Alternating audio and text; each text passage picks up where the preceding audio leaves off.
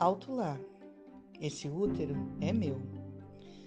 Recentemente, notícias sobre a utilização do DIU ocuparam o um noticiário. Convênios médicos se ampararam erroneamente na Lei de Planejamento Familiar de 1996 para exigir o aval de maridos em procedimentos com DIU. Ocorre que a lei só trata de intervenções definitivas de esterilização o que não é o caso do DIU, e que nos leva a crer se tratar de uma desculpa de planos de saúde para não ter esses custos. Mas o que importa é que essas notícias trouxeram à tona uma questão muito mais importante.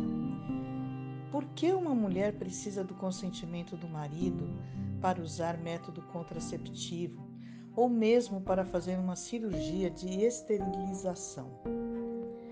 Por que uma mulher não pode decidir sozinha se ela quer gestar uma vida? Afinal, se o útero é dela e apenas dela, não deveria ser assim. Lembro-me dela numa maca, rumo à sala de parto, para ter o terceiro filho, que nasceria por cesárea, a última que ela poderia fazer, uma vez que seu útero não suportaria uma nova gravidez. O marido, que nunca havia comparecido a uma consulta do pré-natal, a levou para a maternidade, sabe-se lá por quê. Ela diz ao médico: Tudo certo para a laqueadura, conforme combinamos, doutor? O médico responde: Ah, como seu marido está aqui, preciso da autorização dele. E o marido informa que não autoriza que ele próprio vai fazer uma vasectomia. Como assim? Ela pensa. O maldito fala a mesma coisa desde o primeiro filho.